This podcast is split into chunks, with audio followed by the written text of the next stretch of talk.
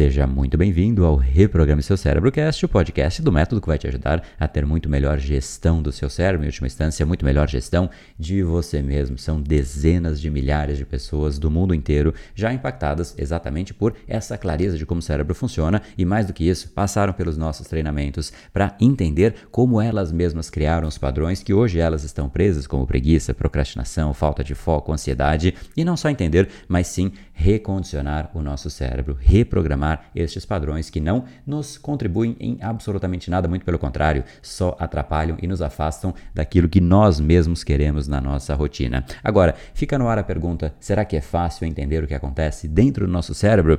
E a resposta é um tanto quanto óbvia. Talvez não, afinal, está lá dentro, a gente não enxerga o nosso cérebro. Porém, no Brain Time, o segundo Brain Time mais votado da última semana, eu trouxe exatamente isso como uma possibilidade. E se fosse possível você enxergar o que acontece dentro do seu cérebro?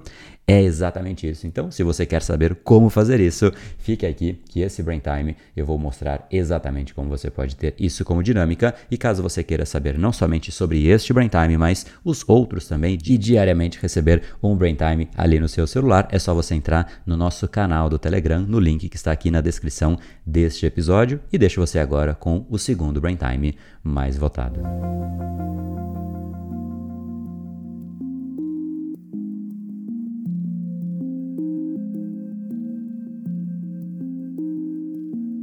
Quando você escreve o que está pensando, você enxerga a sua mente.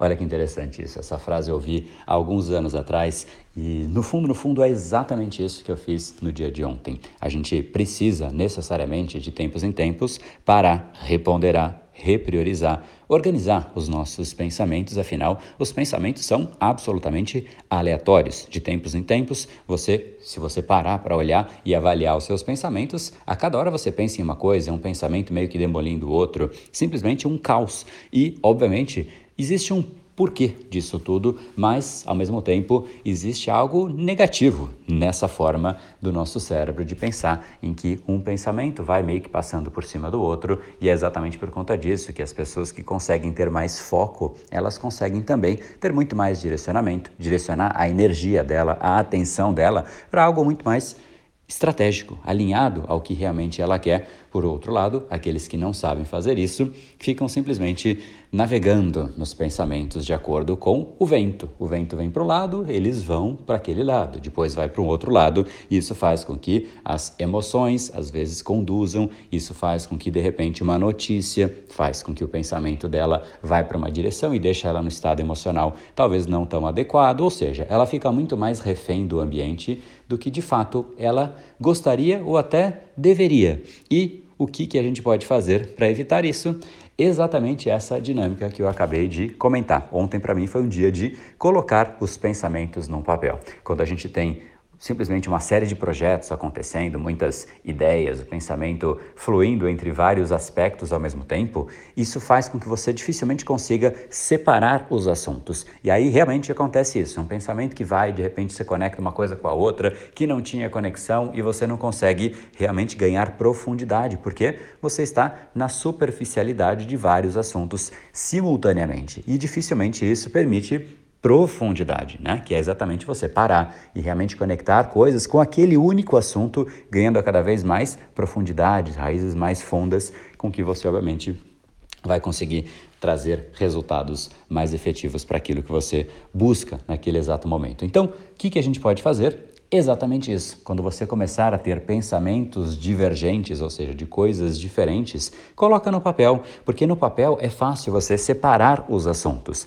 E isso pode ser dado nome de vários jeitos, inclusive existem várias estratégias e técnicas para isso. Tem gente que chama de mapa mental, tem gente que faz simplesmente uma forma de planejamento, tem gente que faz simplesmente uma lista. No fim, não vem muito ao caso. O importante é que realmente você consiga tirar da sua mente e colocar no papel, porque independente independente do formato, seguramente será muito menos caótico do que dentro da sua própria mente. E como eu disse, foi isso que eu fiz ontem. Basicamente, existem aí uma série de projetos acontecendo simultaneamente e a gente só consegue direcionar a nossa atenção e realmente ficar mais leve, mais tranquilo quando a gente isola os assuntos. É absolutamente eu não sei nem que palavra usar, eu acho que é, é leveza mesmo, é uma tranquilidade, é uma, um momento de, de, de paz, quando você realmente consegue organizar né, o seu pensamento, organizar os projetos, organizar a sua mente e o papel permite isso de uma forma que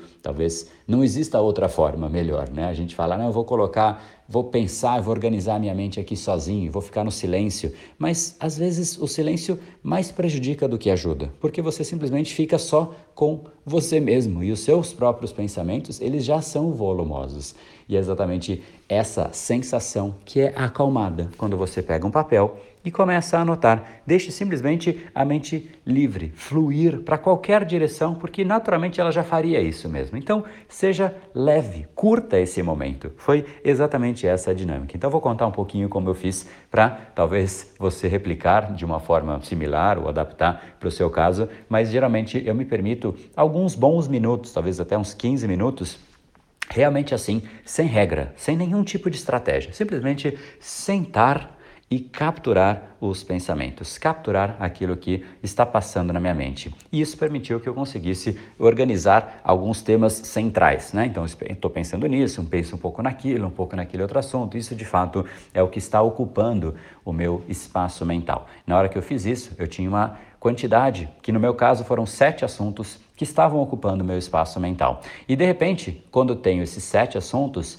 eu comecei a fazer diferente. Aí eu peguei, esse foi o primeiro momento. O meu segundo momento foi olhar para cada assunto de forma isolada e manter o meu olho naquele assunto e permitir mais uma vez que a minha mente fluísse naturalmente para aquele assunto, porque o meu olho estava ali. E obviamente o olho estando direcionado e preso a um único texto, a um único assunto, a sua mente começa a circular ao redor daquilo. Foi exatamente isso que aconteceu comigo. E aí eu consegui, basicamente, tirar tudo o que acontecia na minha mente em relação àquele assunto. Depois eu fiz isso com outro assunto e com cada um dos sete assuntos. E na hora que eu olhei para o papel, eu falei: Uou, finalmente acalmei a minha mente, que estava simplesmente um caos. E é natural que fique, é bom que fique, porque isso significa que você está criando, querendo mais, desejando mais para o futuro, pensando em múltiplas coisas, saindo da sua rotina, saindo da mesmice. Mas, por um lado, é bom, por outro lado, se você não organiza, é um caos completo. Então, fica aí como sugestão você fazer a sua, né, eu chamo isso de estrudar a informação da sua mente, né? que é tirar dela e colocar de uma forma estratégica e de uma forma simplesmente mais intencional em um lugar que você consiga olhar. E olhar a sua mente, obviamente no sentido metafórico, né? mas olhar a sua mente é muito libertador, porque você consegue quase que olhar em terceira pessoa. Você olha para aquilo como se fosse fora de você, porque realmente está fora de você. E aí você olha para aquilo de um jeito muito mais racional, ordenado e estratégico. Então, fique aí uma sugestão para que você possa olhar a sua mente. Olha só, hein? Que nome de estratégia. A estratégia para olhar a nossa mente de fora.